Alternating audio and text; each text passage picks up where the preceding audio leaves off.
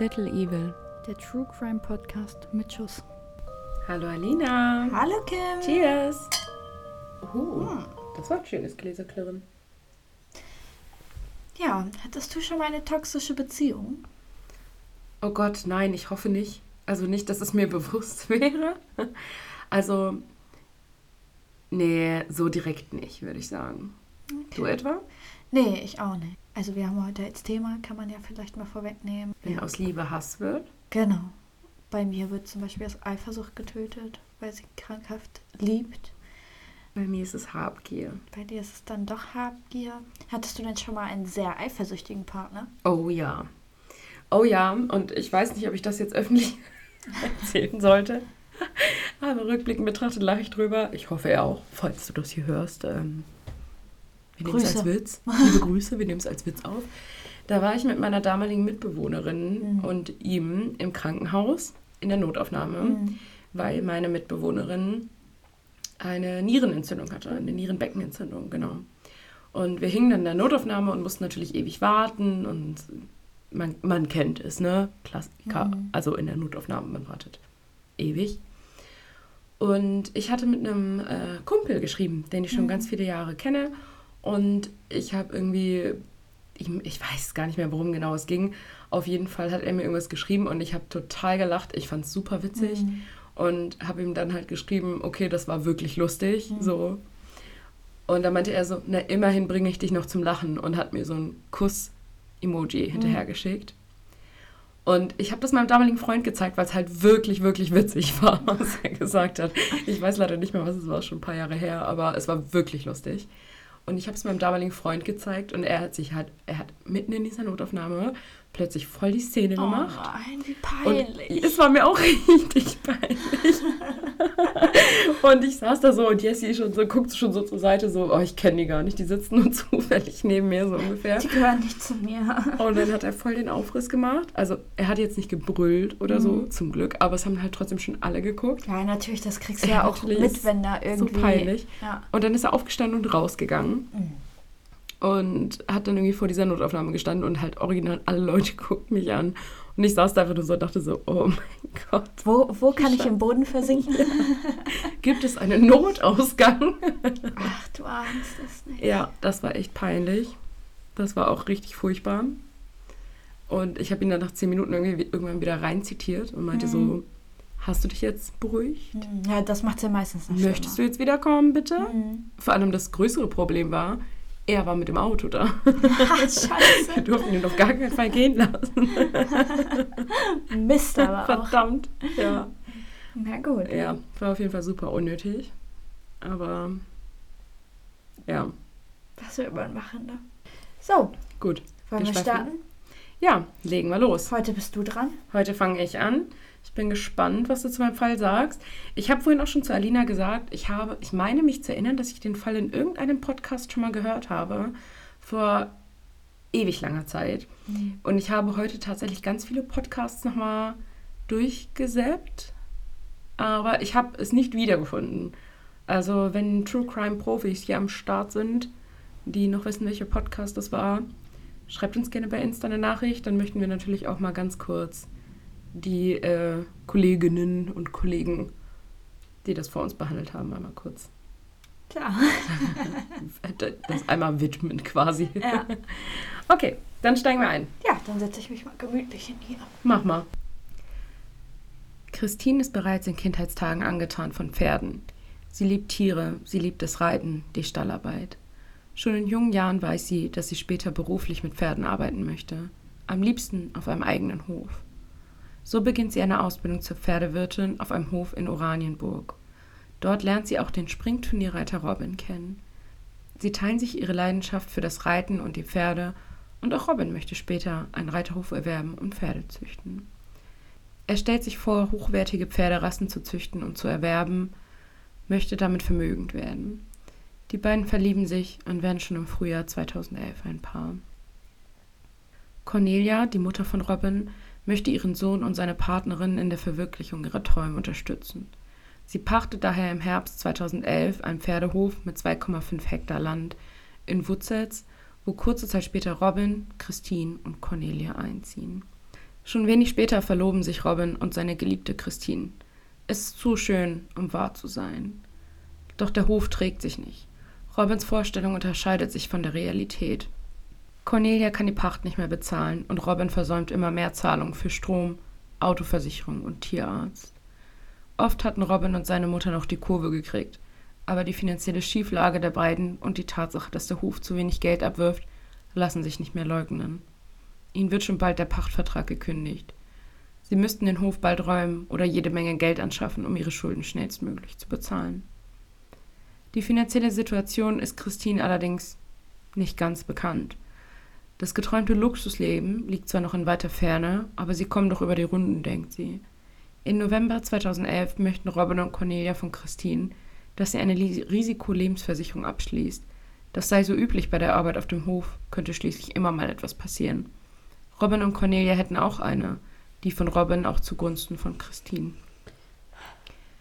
Im Falle eines Todesfalls müsse der Hof ja abgesichert sein. Christine stimmt zu, lässt sich untersuchen und unterzeichnet am 1. Dezember 2011 den Versicherungsvertrag über 250.000 Euro.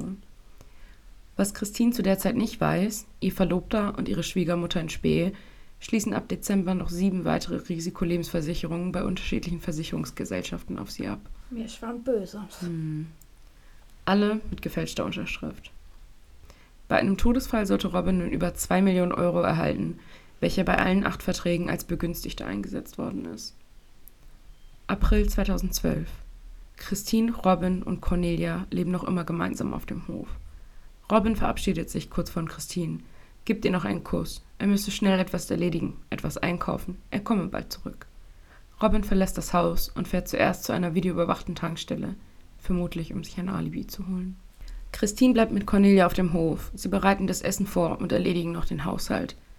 Stechender Schmerz. Christine sinkt zu Boden. Blut. Cornelia hatte Christine ein Küchenmesser in den Rücken gestoßen. Aufstehend denkt Christine, du kannst nicht liegen bleiben. Cornelia zieht das Messer aus dem Rücken. Schmerzen, so starke Schmerzen. Doch noch bevor Cornelia noch einmal zustechen kann, sammelt Christine all ihre Kräfte. Sie wehrt sich und tritt nach Cornelia. Cornelia steht plötzlich verwirrt und scheinbar orientierungslos im Raum, lässt das Messer fallen. Christine kämpft mit sich, um nicht das Bewusstsein zu verlieren. Doch dann öffnet sich die Haustür. Robin kommt nach Hause. Christine schafft es gerade noch, ihm Verlobten Wimmern zu sagen, was ungefähr passiert ist. Robin bringt Christine ins Krankenhaus. Keine inneren Organe sind verletzt worden. Trotzdem verbringt sie mehrere Tage auf der Intensivstation. Als sie wieder entlassen wird, zieht Christine sofort zu ihren Eltern, erstattet Anzeige gegen Cornelia. Doch die Beziehung zu Robin beendet sie nicht. Mhm. Doch das Ermittlungsverfahren wegen gefährlicher Körperverletzung wird eingestellt. Die Polizei nahm an, dass sich Cornelia zum Tatzeitpunkt in psychisch gestörter Verfassung befand. Passend zu dieser Annahme hatte Cornelia ausgesagt, einen Blackout gehabt zu haben. Hm. Sie mussten vorsichtiger sein, dachte sich Robin. Das war knapp. Seine Mutter hätte ins Gefängnis gehen können. Sie mussten sich etwas anderes einfallen lassen. Robin und seine Mutter denken weiter nach, wie sie Christine töten könnten, ohne ins Gefängnis zu müssen ohne sich die Hände schmutzig zu machen. Nach langen Internetrecherchen werden sie fündig. Kaliumchlorid. Sie würden sie einfach vergiften. Noch besser, sie würden sie vergiften lassen. Es gibt da doch dieses Mädchen auf dem Hof, denkt sich Robin. Die steht schon ewig auf mich. Und die nächsten Wochen wird Robin damit verbringen, Tanja schöne Augen zu machen. Ihr eine Beziehung in Aussicht zu stellen, immer wenn Christine nicht da ist. Er beginnt eine Affäre mit der jungen Hobbyreiterin, weiht sich schließlich in ihre Pläne ein. Er würde ihr 50.000 Euro geben, wenn sie es tun würde. Tanja stimmt zu. Sie verabredet sich schließlich mit Christine unter dem Vorwand, eines der Pferde vom Hof kaufen zu wollen, auf dem Parkplatz einer Fastfood-Kette. Um den erfolgreichen Deal zu feiern, brachte Tanja eine Flasche Sekt und zwei Plastikbecher mit. Sie hatte den Becher von Christine zuvor mit Kaliumchlorid versetzt, welches Robin vorher aus der Apotheke mitbrachte. Was ihnen zu diesem Zeitpunkt allerdings nicht klar war, um seine Letalität zu entfalten, muss Kaliumchlorid in die Blutbahn injiziert mhm. werden. Also kurzer Disclaimer, Letalität ist quasi die Tödlichkeit einer Vergiftung oder einer Krankheit. Oh. Und Disclaimer 2, Kaliumchlorid hat in höheren Mengen, also über die Blutbahn injiziert, herzlebende Eigenschaften und wird daher auch für das Einschläfern von Tieren verwendet mhm. tatsächlich. Kaliumchlorid wird aber auch in der Lebensmittelindustrie verwendet und als Festigungsmittel oder Geschmacksverstärker genutzt oder Kaliumchlorid-Tabletten werden auch in der Medizin bei zu niedrigem Kaliumhaushalt verabreicht. Also es ist jetzt nicht höchst giftig. Total abgefahren, dass ein Wirkstoff zwei so verschiedene Seiten hat irgendwie. Mm, ja, gut. Also du kannst halt, also kannst, also dieser Robin ist jetzt zum Beispiel auch in die Apotheke gelaufen und Mhm. hat halt einfach mal zwei Kilo Kaliumchlorid gekauft. Ja, okay, ist schon ein bisschen auffällig auch. Ja, er hat halt gesagt, dass er das als Nahrungsergänzungsmittel für die Pferde füttert. Okay. Ja, und damit ist man schon wieder aus dem Schneider. Ja. Zwar könnte Kaliumchlorid auch in großen Mengen durch die orale Einnahme tödlich sein, aber die Dosierung müsste so hoch sein, dass der Sekt ungenießbar wäre. Es würden mehrere Esslöffel der bitteren Substanz eingenommen werden müssen. Christine bemerkte den zweiten Mordversuch also gar nicht. Doch den inzwischen drei Beteiligten ist klar, dass auch dieser Versuch nicht erfolgsversprechend war. Also wird Tanja weiter angestiftet. Sie müssten nun andere Mittel ergreifen. Ein Auftragsmörder. Kurz darauf ruft Tanja ihren Bruder Sven an, fragt ihn, ob er jemanden kenne, der einen Auftragsmord begehen würde. Sven stellte daraufhin Kontakt zu Steven her. Dieser hatte der Klein, diesen hatte der Kleinkriminelle in einer Einrichtung des betreuten Wohns kennengelernt. 500 Euro würden Sven und Steven jeweils bekommen. Steven stimmt zu. Tanja fährt aus Berlin los und holt Steven aus Dortmund ab. 19. Juni 2012. Robin wird heute bei Christine schlafen, im Haus ihrer Eltern. Nach dem Anschlag ihrer Schwiegermutter in Spee ist Christine noch nicht wieder eingezogen. Sie traute sich nicht. Nachdem Christine eingeschlafen war, schickte Robin eine SMS an Tanja. In dieser hieß es: Kein Fehlschlag bitte, ein drittes Mal ist unmöglich. Christine war am nächsten Tag mit einer Freundin im Freibad in Lübars verabredet. Nichts ahnend, dass dort bereits Steven in einem Versteck nur darauf wartete, dass Robin sich hier absetzen würde. Doch Christines Freundin war bereits vor ihnen dort und wartete auf sie. Robin verabschiedete sich von seiner Verlobten. Ein drittes Mal ist unmöglich, wiederholte er in Gedanken und rief Christine am Abend erneut an. Hey, ich habe ganz vergessen, dir den Scheck zu geben. Komm doch bitte nochmal zum Parkplatz vom Freibad, damit ich ihn dir geben kann. Ich bringe Tanja mit. Ihr habt euch doch lange nicht gesehen. Sie freut sich auf dich. Um circa 22 Uhr trifft sich Christine also mit Robin und Tanja erneut auf dem Parkplatz vor dem inzwischen geschlossenen Freibad. Kaum hatte sie den Parkplatz überquert, dreschte Steven von hinten auf sie los, legte ihr ein Seil um den Hals und zog zu. Ein erneuter Todeskampf beginnt. Tanja, ihr Bruder, Sven und Robin stehen regungslos vor Christine und sehen sich an, wie Steven das Seil immer fester zuzog, so lange bis Christine zu Boden sank und noch länger. Erst nach mehreren Minuten lässt er von ihr ab. Christine ist tot. Schon einen Tag später, am 21. Juni, findet eine Spaziergängerin am frühen Morgen die Leiche der 21-Jährigen. Die Polizei vermutet schon in erster Instanz eine Beziehungstat und nimmt Robin noch am selben Tag als dringenden Tatverdächtigen fest. Steven wird bereits eine Woche später in Dortmund festgenommen. Er hatte mit der Tat geprahlt. Mhm. Mhm. Zwei Wochen nach der Verhaftung von Robin hat die Polizei bereits Kenntnis über die finanziellen Schwierigkeiten von Robin und seiner Mutter sowie der Lebensversicherung erlangt. So wird auch Cornelia festgenommen. Später werden auch Steven und Tanja noch festgenommen. Die Beamten kamen zu dem Ergebnis, dass Christine heimtückisch und aus Habgier sterben musste. Einer der Ermittler sagt aus, dass die Täter extrem abgebrüht, brutal und widerwärtig vorgegangen seien.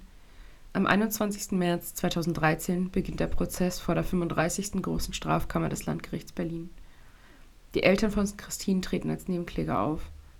Im Prozess selbst belasten sich die Angeklagten immer wieder gegenseitig. Nur Tanja kann nicht mehr. Sie will die Bilder aus ihrem Kopf bekommen. Sie hält den Druck nicht stand und legt ein umfassendes Geständnis ab.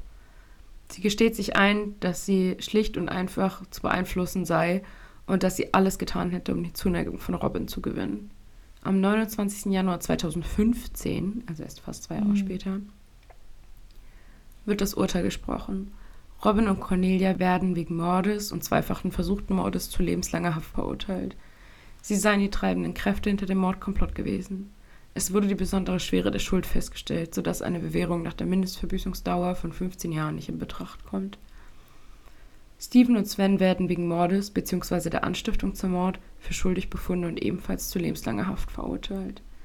Tanja wurde wegen Mordes und des versuchten Mordes ebenso für schuldig erklärt.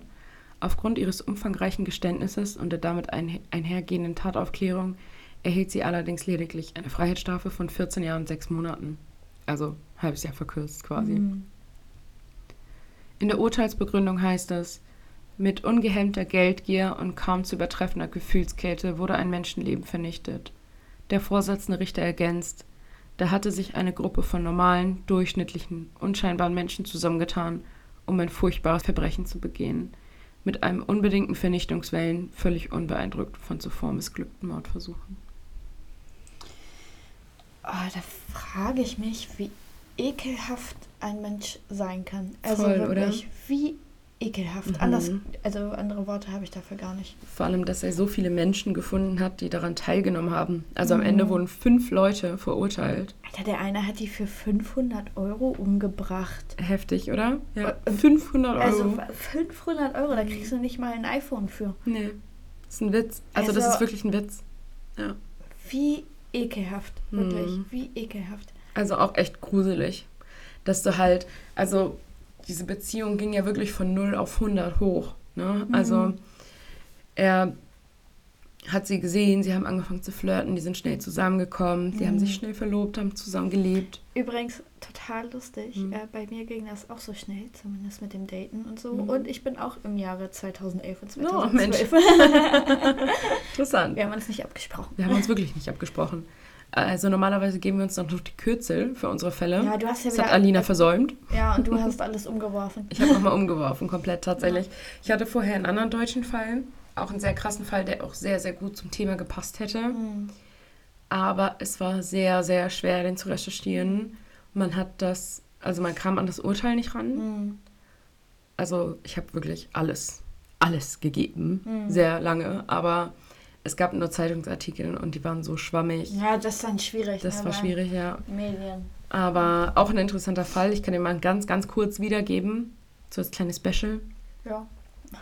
Da geht es um eine Frau, die ähm, von ihrem, also sie hat ihren Mann kennengelernt in ihrem Job. Sie war Mhm. Prostituierte. Mhm. Und die haben sich verliebt, verlobt, geheiratet, sind zusammengezogen. Und dieser Mann, Immobilienmakler, war sehr gewalttätig in der Ehe. Also er hat sie Mhm. immer wieder geschlagen, misshandelt, war sehr grob zu ihr. Sie hat dann eine Affäre Mhm. mit einem anderen Mann begonnen und sie haben halt überlegt, wie sie aus dieser Ehe am besten rauskommt. Weil sie ihn aber betrogen hat, wollte sie sich nicht von ihm scheiden lassen, weil sie Angst hatte, dass sie dann nichts bekommen würde.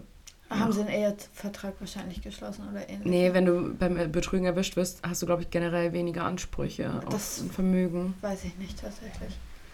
Und deswegen haben sie sich entschlossen, einen Auftragsmörder zu bestellen. Und der hat bei dem Immobilienmakler einen Besichtigungstermin ausgemacht für eine leerstehende Immobilie. Ist mit ihm da rein und hat ihm, als er die Treppe hochgegangen ist, in den Rücken geschossen. Mhm. Er hat es aber überlebt. Mhm. Also, Glück Well done, oder- sehr Glück gut. im Unglück irgendwie. genau, und das Trio wurde jetzt auch dann kürzlich verurteilt. Mhm. Also, wenn ihr euch dafür interessiert, ihr könnt gerne Auftragsmord Nordfriesland googelt oder Auftragsmord Flensburg. Es war nicht in Flensburg, aber das Amtsgericht Flensburg oder das Landgericht Flensburg hat das, den Fall bearbeitet. Ja, Dann findet ihr Zeitungsartikel dazu und könnt euch da selber einlesen. Aber ja. es war nicht, es war sehr, sehr schwer zu bestimmt Noch recherchieren. ein bisschen, bis da richtig was kommt. Sag ich Ja, mal. Ne? genau. Soll ich da mal starten? Starte los. Okay. Ryan Carter Poston war 28 Jahre alt, als er im Jahre 2011 die 19-jährige Shayna Eubanks kennenlernte. Der junge Anwalt und Shayna lernten sich über Facebook kennen. Denn sie war eine Freundin des Stiefcousins von Poston. Poston allerdings wollte zu der Zeit ursprünglich keine Beziehung, denn er kam gerade erst aus einer. Die Beziehung zu seiner ersten großen Liebe endete erst kurz vor dem Kennenlernen mit Shayna. Und trotzdem begannen die beiden relativ schnell, sich zu daten. Zu der Anfangszeit studierte Shayna Psychologie in Kentucky und schloss dort sogar Summa Cum Laude ab. Summa Cum Laude ist halt quasi der Einserabschluss. 1,0 quasi. Nach ihrem Abschluss wollte sie dennoch ihren Master hinterher machen. Doch so richtig funktionieren sollte das junge Glück zwischen den beiden nicht. Poston und Shayna führten eine ständige On-Off-Beziehung. In den 18 Monaten, die sie zusammen verbrachten, waren sie mehrere Male bzw. eher unzählige Male getrennt. Doch für Shayna war Poston die große Liebe.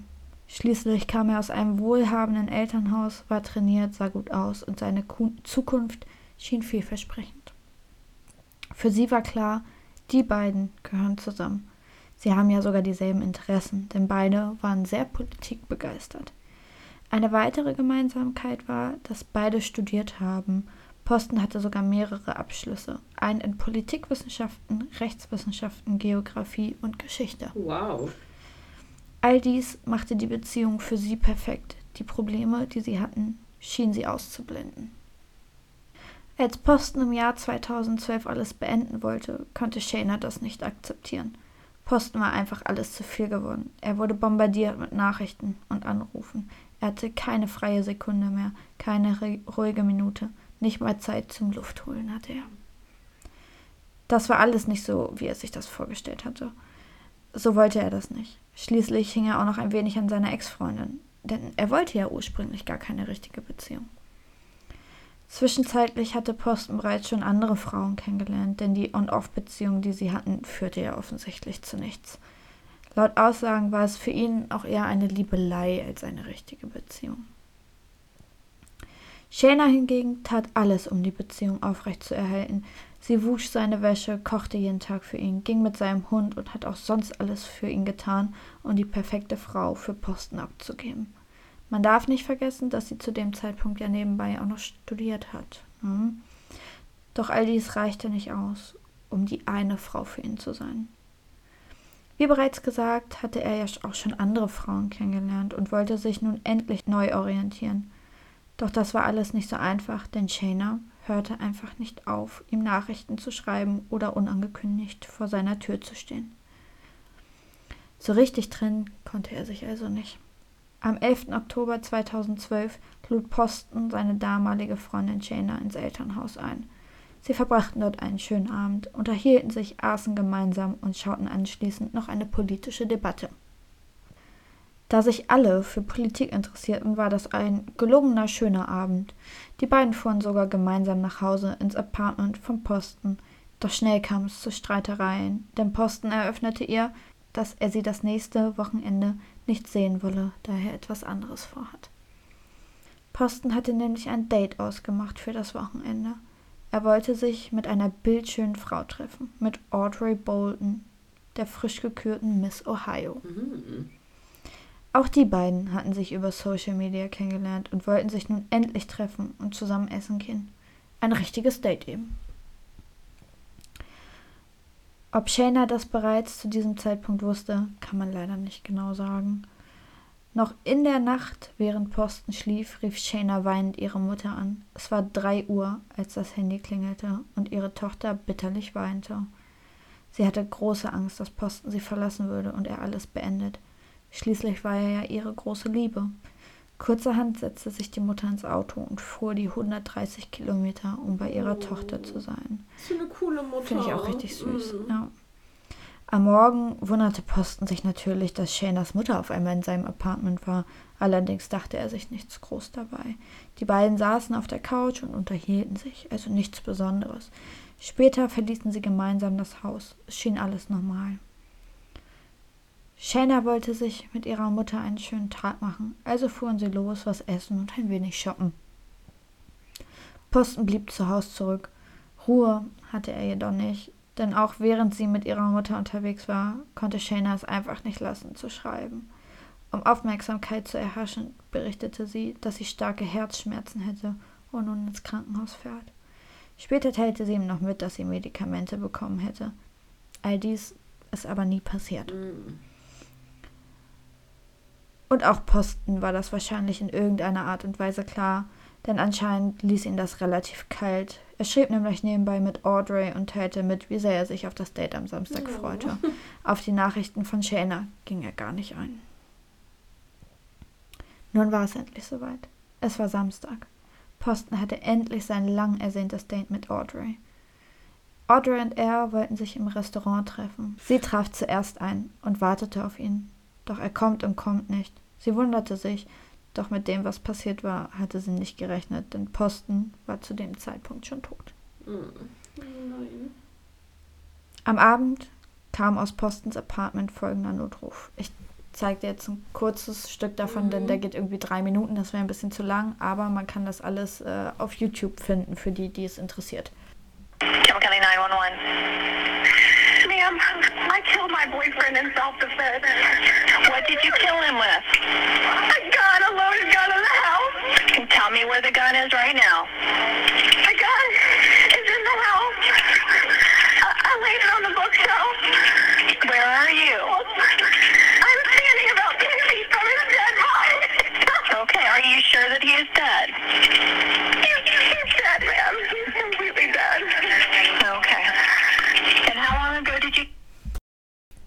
Also, sie hat quasi jetzt selber angerufen und gesagt, dass sie ihn getötet hat. Genau. Also, Hm.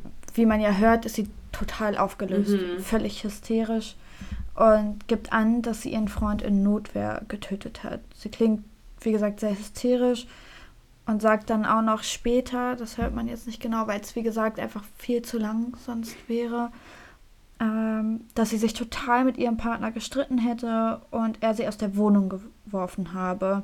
Laut der Aussage im Notruf wollte sie lediglich noch einmal in die Wohnung, um ihre Sachen zu holen. Und als sie dann zurück wollte, eskalierte die ganze Situation. Er soll sie durch die Wohnung geschubst und nach einer Waffe gegriffen haben. Sie hat laut ihrer Geschichte Posten die Waffe entrissen und in Notwehr auf ihn geschossen. Sie dachte nämlich, er würde sie erschießen wollen. Ähm, dazu muss man sagen, dass Posten Sportschütze war, das heißt, er hatte tatsächlich Waffen zu Hause. Mhm. Also klingt es erstmal gar nicht so unglaubwürdig. Genau, Also prinzipiell. uns ist jetzt wahrscheinlich klar, dass die Geschichte nicht stimmt. genau, Aber prinzipiell erstmal. gar nicht so unglaubwürdig im ersten Moment. Okay. So, das war dann die grobe Aussage hinter dem Notruf. Was sie in dem Moment nicht preisgab, war, dass sie nicht nur einmal, sondern sechsmal auf ihn geschossen hatte. Oh. Einige Schüsse gingen da auch tatsächlich in sein Gesicht. Oh. Als die Polizei ankam, wurde Shayna zur Wache gebracht und natürlich auch verhört. Sie verlangte jedoch sofort nach einem Anwalt, sodass das Verhör zunächst warten musste. Denn wie du ja sicherlich weißt, falls es irgendwer nicht weiß, sobald jemand nach einem Anwalt verlangt, darf das Verhör nicht fortgesetzt Mhm. werden, sondern es muss gewartet werden, bis dieser eben eingetroffen ist. Allerdings hat Shayna nicht gewartet. Es sprudelte regelrecht aus ihr. Sie erzählte, erzählte und erzählte. Schon da fielen Ermittlern kleine Abweichungen auf. In ihrer Aussage vor Ort, also äh, auf der Wache, lag die Waffe nämlich auf dem Tisch und Posten griff nicht nach ihr. Er hob lediglich den Arm und sie dachte, er würde nach der Waffe greifen. Doch das sollte nicht das einzig Komische an der Aussage bleiben. Sie sagte zu einem Detective, dass er, dass der erste Schuss in den Kopf ging und sie nur weitergeschossen habe, da sie sich bereits dachte, dass Posten sterben würde und er nicht unnötig leiden sollte. Mhm. Außerdem war er sehr auf sein Äußeres bedacht und Shayna war sich sicher, er hätte eh nicht weiterleben wollen, wenn er durch einen Schuss ins Gesicht verunstaltet worden Was? wäre.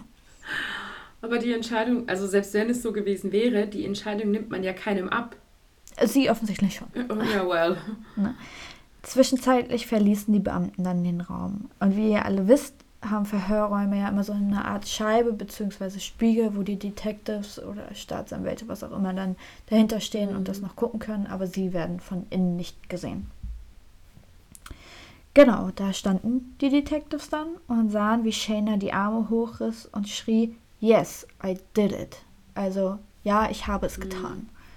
In einem anderen Moment sprang sie auf, tanzte und sang The Amazing Grace. Wie ihr euch vorstellen könnt, war nun auch der letzte Glaube an Notwehr verflogen. Und dieses The Amazing Grace gibt es tatsächlich auch als Video. Das habe ich auch rausgesucht.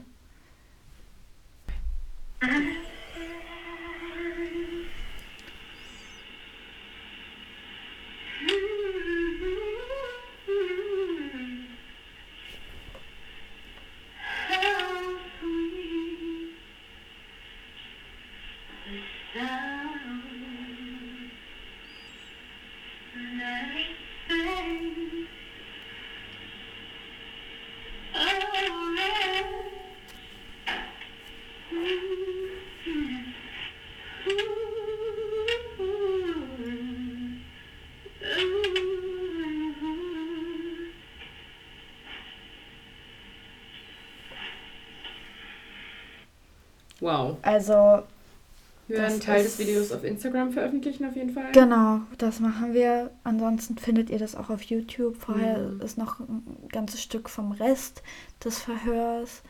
Aber das würde hier, wie gesagt, auch einfach den Rahmen sprengen. Das ist ein Ja. Video von insgesamt knapp sech, sechs Minuten, nicht Mhm. 60, sechs.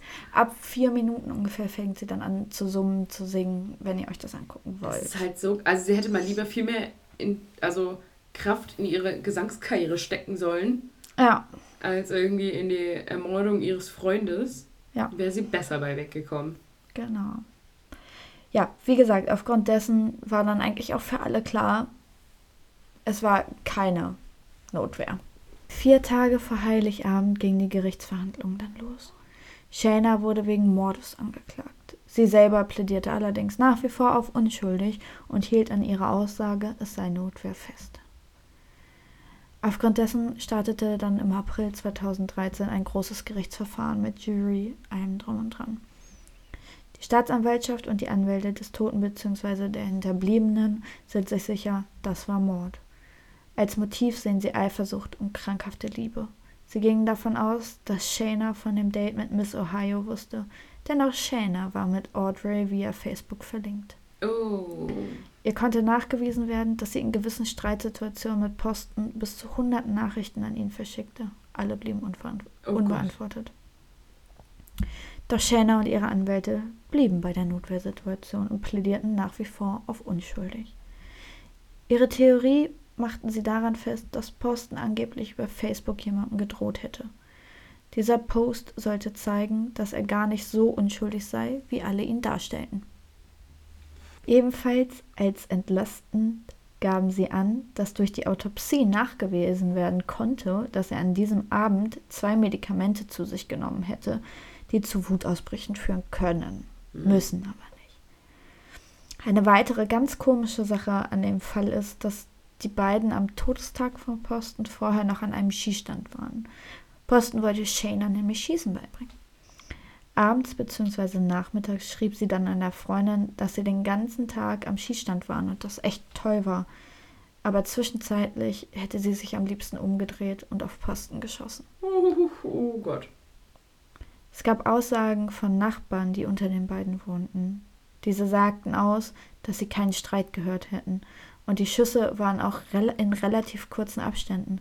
Erst zwei Schüsse, dann eine kurze Pause und dann die restlichen vier. Auch Shayna selbst verwickelte sich mehr und mehr in Widersprüche. Sie wurde letztendlich von den Geschworenen für Morde schuldig empfunden und bekam 40 Jahre Haft. Doch das sollte nicht das Ende sein. Sie legte Einspruch ein, da ein Jurymitglied selber mal angeklagt wurde. Und das ist verboten. Als Geschworener darf man nämlich keine Vorstrafen haben.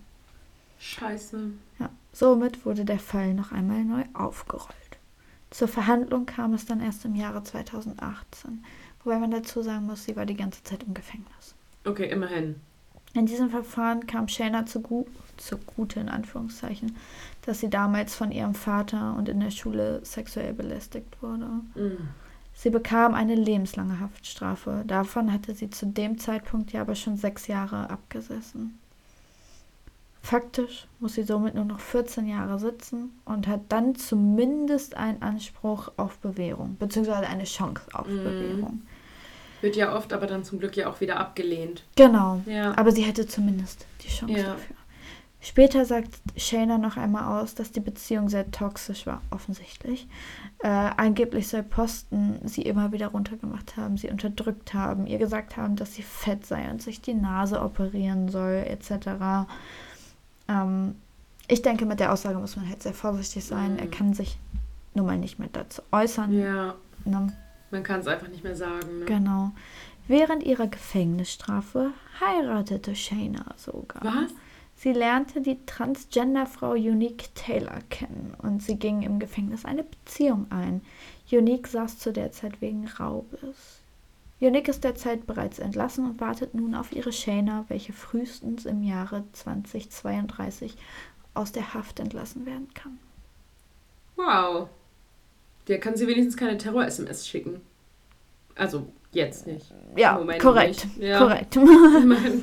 Ja. Aber vielleicht kriegt es ja jetzt wirklich mal hin, eine gesunde, funktionierende Beziehung zu führen.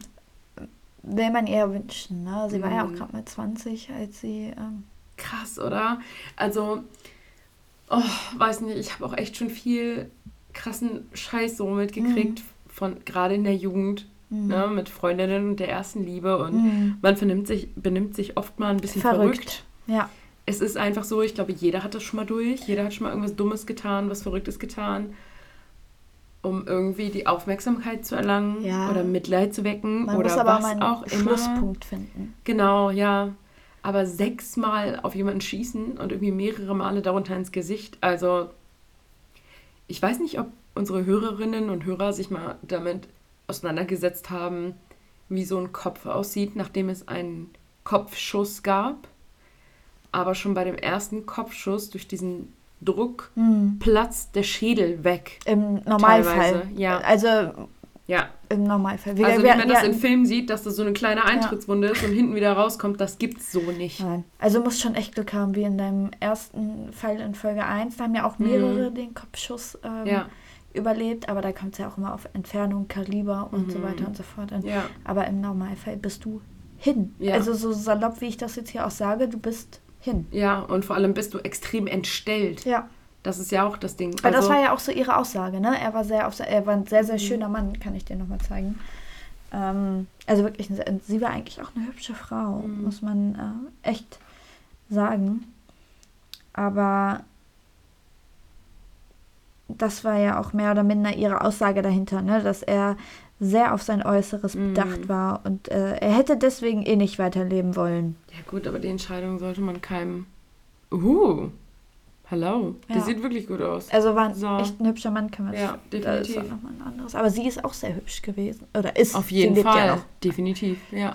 Na, also eigentlich auch ein schönes Auch eigentlich ein Pärchen. schönes Pärchen, genau, ja. Aber und da ist auch nochmal hier Miss Ohio drauf. Wir schicken, äh, wir, wir machen euch das dann in die Story oder als Post. Ja, Müssen wir mal genau. gucken. Machen wir. Ähm, Also das ist so krass, wie, wie sowas entgleisen kann. Ja. Ne? Ja. Das erinnert mich auch so ein bisschen an die Folge, ich weiß jetzt gerade gar nicht, welche Nummer das war, neun oder acht mit den Stalkern. Müsste neun gewesen sein. Irgendwie so, ich. ja. Oder zehn sogar. Aber irgendwie so, ja. Nee, nee, zehn war es nicht, oder? Doch, zehn? Ach, ist ja auch egal. Wir sind da nicht so gut drin wie Mordlust. Sorry. Scusi. Jetzt schon einen Überblick verloren. Man muss zu unserer Verteidigung dazu sagen, wir haben ein paar Mal die Reihenfolge geändert. Ja, weil es ein paar Aufnahmeprobleme gab. Nennen wir es so. Nen- Nennen wir es ein paar ja, technische Probleme. Jedenfalls ähm, war das da ja auch so, dass er sich ja so an dem festgerissen hat, Ja. dass er den umgebracht hat. So was ich mir wirklich beim besten Willen nicht vorstellen kann. Also egal, also bei mir war es zumindest Acht, bisher es war so. acht. Acht. Oh Mensch, guck mal. Egal wie sehr ich irgendwie jemanden geliebt habe, Ja. ich hätte mit keiner Sekunde diesem Menschen irgendwie wehtun können. Nee, und das zeigt ja schon, dass entweder was im Kopf ganz und gar nicht stimmt, Ja. was nicht böse gemeint ist, sondern halt wirklich Nein, eine psychische Erkrankung zugrunde ja. liegt. Oder man verwechselt einfach Liebe mit was anderem. Ja, das hätte mich bei ihr tatsächlich auch mal interessiert, Mhm. ob es da irgendwelche Diagnosen gab. Vielleicht hat man dabei auch zum Täterschutz, dadurch, dass sie ja in 32 die Hoffnung hat, Mhm. rauszukommen und dann ja auch noch nicht ganz so alt ist. Ja. Ähm, vielleicht hat man das deswegen ähm, nicht veröffentlicht. Ich, Oder ich vielleicht auch gar nicht erst gemacht, weil es eindeutig war. Ne? Genau, das kann Ja. natürlich auch sein. Und ich glaube, aufgrund dieser sexuellen Belästigung und eventuellen Missbrauches Mhm. Ähm, hat man sich dann vielleicht auch gesagt, ja, okay. Wie gesagt, kann natürlich auch sein, dass das einfach nicht veröffentlicht wurde. Da, Ja. ähm, oder, also ich habe alles durchforstet, ich habe nichts gefunden. Ja. Falls ihr irgendwelche Das machen wir standardmäßig Ja. übrigens. Falls ihr irgendwelche- krassen Moves, was Googling äh, angeht, drauf habt, äh, versucht ihr mal euer Glück, schreibt uns gerne auf Instagram. Ja, und let us know. Also wenn Ja. ihr besser seid als wir, vielleicht stellen wir euch ein. Genau. Also ähm, schreibt uns gerne bei Instagram unter little.evil.podcast. Sehr schön. Ähm, das wir haben jetzt auch mal auch ein bisschen an unserer Aufgabenverteilung gearbeitet. Ja, ich bin jetzt hier der Social Media Boss. Ja, genau. Ich mache nur noch hier die Standard-Posts, die mit der Folge immer zusammen Ja. rauskommen, weil ich morgens einfach als Erster aufstehe in der Regel. Ja, also nein, eigentlich meistens bin ich eher wach, aber ich krieg's morgens halt auch einfach nicht hin. Ja, gut, Alina ist vor neun für nichts zu gebrauchen, sagen wir so. Zumindest von den ersten vier Kaffee, ja. Ja, genau. Also ich bin morgens wirklich froh, wenn ich weiß, wie ich genau. heiße. Deswegen ma Ja. Deswegen mache ich das. Also wenn euch auch unterschiedliche Schreibstile auffallen.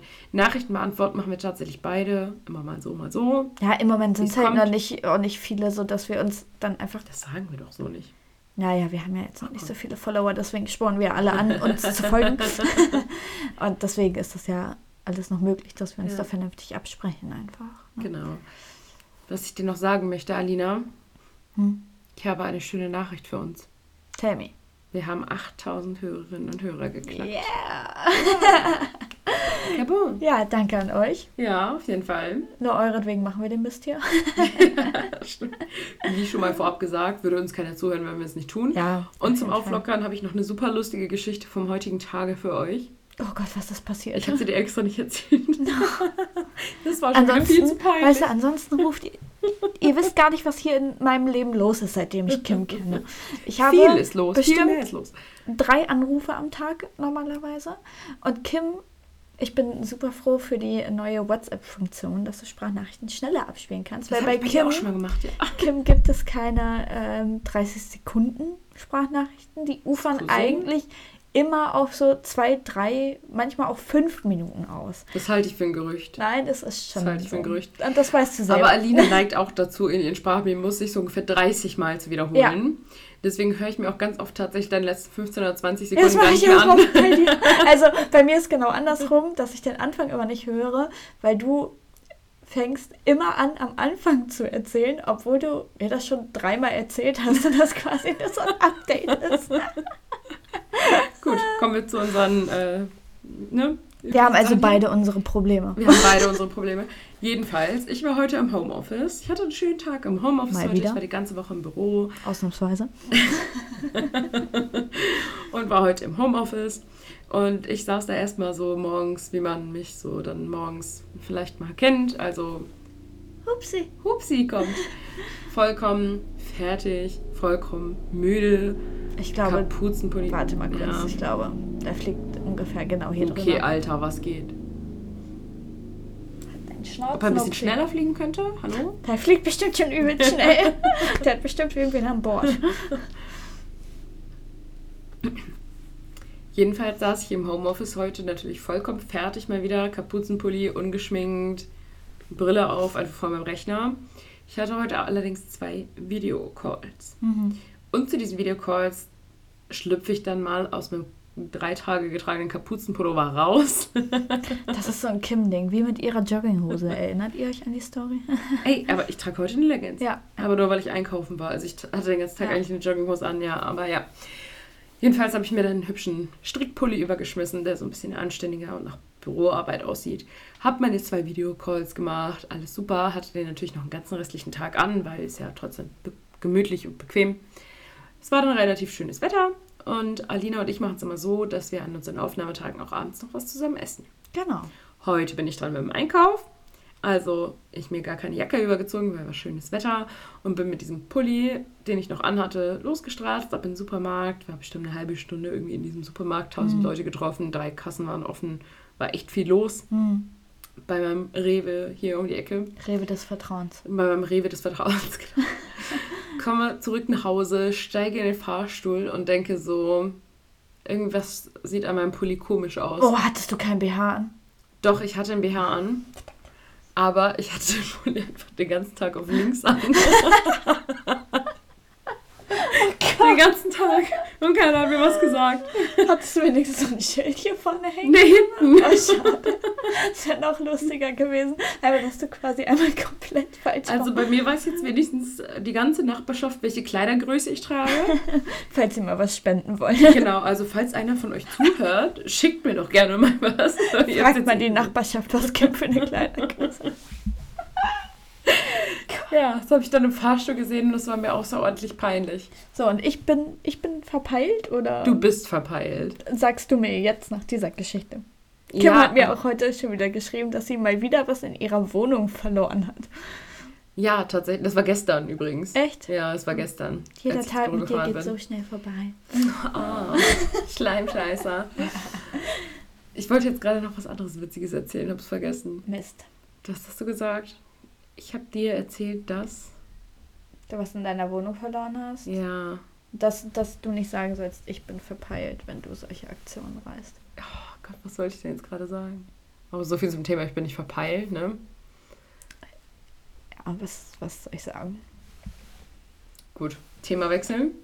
Wir beenden das, glaube ich, an der Stelle. Äh, wir beenden das jetzt an der Stelle, Wir genau. essen jetzt gleich. Aline hat Hunger wahrscheinlich. Ja, du bestimmt auch. Es geht tatsächlich. Ich habe heute So. keinen Mittag gegessen. Oh, total, total. Ja. Gut, dann machen wir jetzt sagen. Schluss. Wir stoßen nochmal an. Ja. Trinken noch ein Glas Vino gleich. Genau. Prost. Und dann. Oh, mit den Gläsern ist es besser, glaube ich. Ja. Die guten alten Ritzenhoff Weingläser. Bis zum nächsten Mal. Tschüss.